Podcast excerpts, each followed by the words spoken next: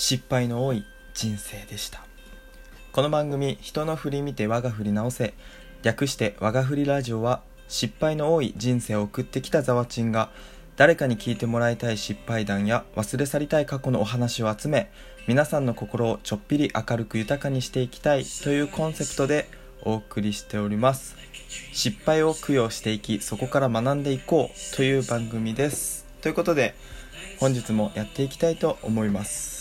でですね今朝のお話をさせていただきたいのですが、まあ、朝起きてツイッターを見たらたまたまあの星野源さんの「うちで踊ろう」に吉田沙保里さんが便乗していた動画が流れてきてでめちゃくちゃこれ斬新だなって思ってきたので紹介させてください。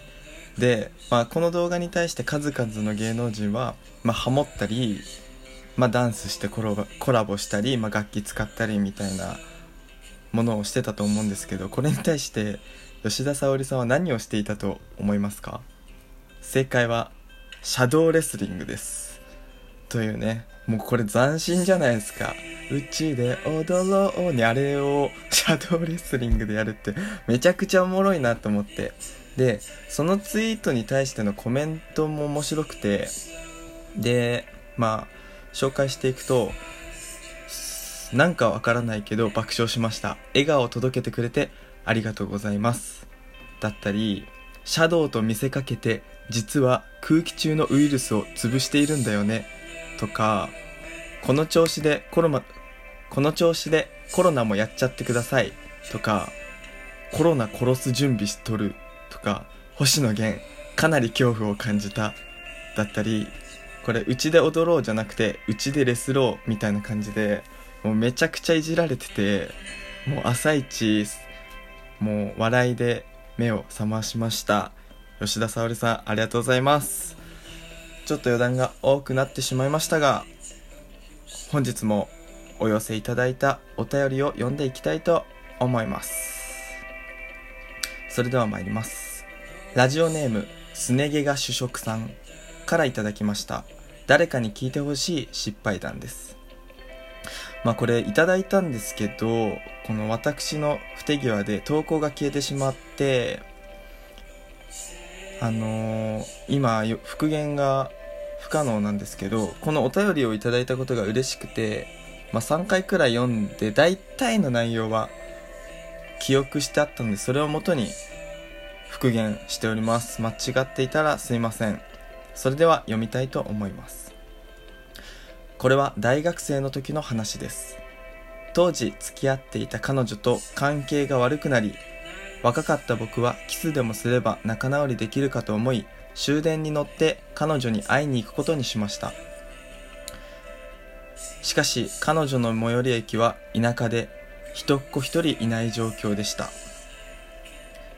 そこで歩いていると近くに通りかかっ近くに通りかかった人に「〇〇さんの家ってここら辺ですか?」と聞くとめちゃくちゃ不審がられました。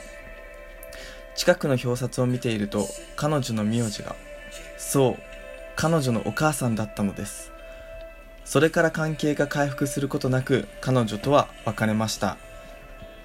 やり方によっては別れずに済んだのではと思っています。というお便りでした。ありがとうございます。すごい行動力とすごい奇跡。終電に乗っていくというね。そして、声をかけた人がまさかの彼女のお母さんという、もうこれ絶対家に帰った後に、あの子が彼氏なのみたいなこと言われて、で、完全に、あの変なこと別れなさいみたいなこと言われて、別れるプッシュされてましたね。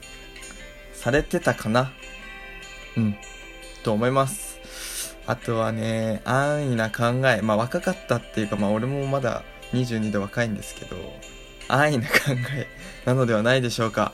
その、キスすれば仲直りできるみたいな、なんかそういう結果そのスキンシップで解決したみたいな話は聞いたことあるんですけど、やっぱりそこに行き着くまでの雰囲気みたいなのが結局まあ、女性の怒りだったりとか、まあ、気持ちを改善するまあなんだろうな仲直りの成功要因的な部分なんじゃないかなって思ってその大事な成功要因の雰囲気を吹っ飛ばそうとして家を出るとまこうなってしまうのかなというねちょっとしくじり先生的なお話でしたがありがとうございます。今日はこの歌で供養したいと思います思います。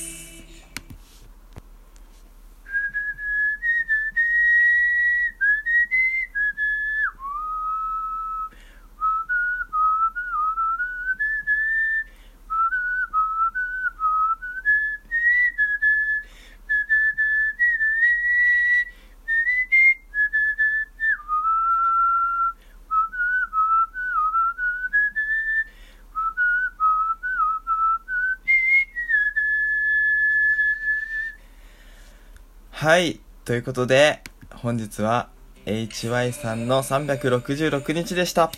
供養完了。恋は丁寧に行きましょう。そして、力技で解決をしないようにお勉強になりました。この話のラベリングは、stay home でいきたいと思います。彼女ともし喧嘩をしてしまったら、ひとまず冷静になってお家にいましょう。ステイホームです。お便りありがとうございました。ということで、二つ目のお便りに行きたいと思います。早速読ませていただきます。ラジオネーム、やっぱり適当さんからいただいた誰かに聞いてほしい失敗談です。これは昨年の12月の話です。私は当時映画館の飲食物を販売するバイトと居酒屋のバイトの掛け持ちをしていました卒業旅行の資金を貯めるために朝は映画館夜は居酒屋でのバイトと忙しい毎日を送っていました。そんなある日の夜居酒屋で焼き鳥の注文が来たので味をお伺いしたところ塩ですかキャラメルですかと言ってしまいました。私は日中映画館でこれでもかというくらいポップコーンの販売をしてお客様に腐るほど塩かキャラメルの味を確認していました頭が映画館のままで居酒屋でバイトをしていたのです行った後お客様から「キャラメルなんてできるの?」と言われ自分で選択肢を出しておきながら「できません」と言い何とも言えない微妙な空気になりましたこれが私の誰かに聞いてほしい失敗談です。ということで、お便りありがとうございます。まあ確かに、うーん、まあ腐るほど言いますけどね。まあきっと疲れてたんでしょう。仕方ない、仕方ない。焼き鳥にキャラメル味ってないなかすってもないないやでもこれは私ザーチンも、まあ、映画館でバイトをしていたので気持ちは痛いほどわかります。まあ、特にポップコーンを販売するセクションは忙しいので大変ですよね。もう死ぬほど塩とキャラメルどちらにいたしますか？噛んじゃった。塩とキャラメルどちらにいたしますか？と聞いた覚えがあります。まあ、なんでこれをめちゃくちゃ言うかっていうと、あの、ポップコーンで満足大バカ野郎がいるんですよ。まあ、ポップコーンという注文の後に味を言わない。これがポップコーンで満足大バカ野郎です。これめちゃくちゃ多くて。で、まあ、ここまではめちゃくちゃ多いので、許しましょうと。んで、あの、味を聞くと、味何があるの？と、ドヤ顔で聞いてくるお客さんがいて、これはもう正直腹が立ちますね。いや、あなたは何の味を食べたくて、ポップコーンでって言ったの？って言いたくなるんですけど、そこはグッとこらえて、まあ、こちらこういう味がありますって丁寧に答えるというね。まあ、これは、まあ、よ、結構あるというか、まあ、たまにあるくらいかな。で、さらに腹が立ったのが、塩のポップコーンには溶かしたバターがかけられるんですよ。皆さん覚えておいてくださいね。塩のポップコーンを注文した時には。で、塩のポップコーンには溶かしたバターがかけられてでお客様に、えー、塩のポップコーンの注文が来たので塩のポップコーンの上から溶かしたバターをおかけしますか？と言ったらもちろんですと言われてまあ後にも先にももちろんですと言ったお客様は、まあ、この人で最後だったんですけどなんかその人のなんかいつものを押し付けられてる感知らねえよって思ってしかもそんな常連じゃない常連っていうかこの映画館に対しては常連かもしれないけど俺とあなたの関係は常連じゃないのになぜかもちろんですって言われて本当にどんな脳みそしてるのか潜り込んでやろうと思った思い出があります。すいません余談が多くなってしまいましたがこのやっぱり適当さんのお話はこの歌で供養したいと思います。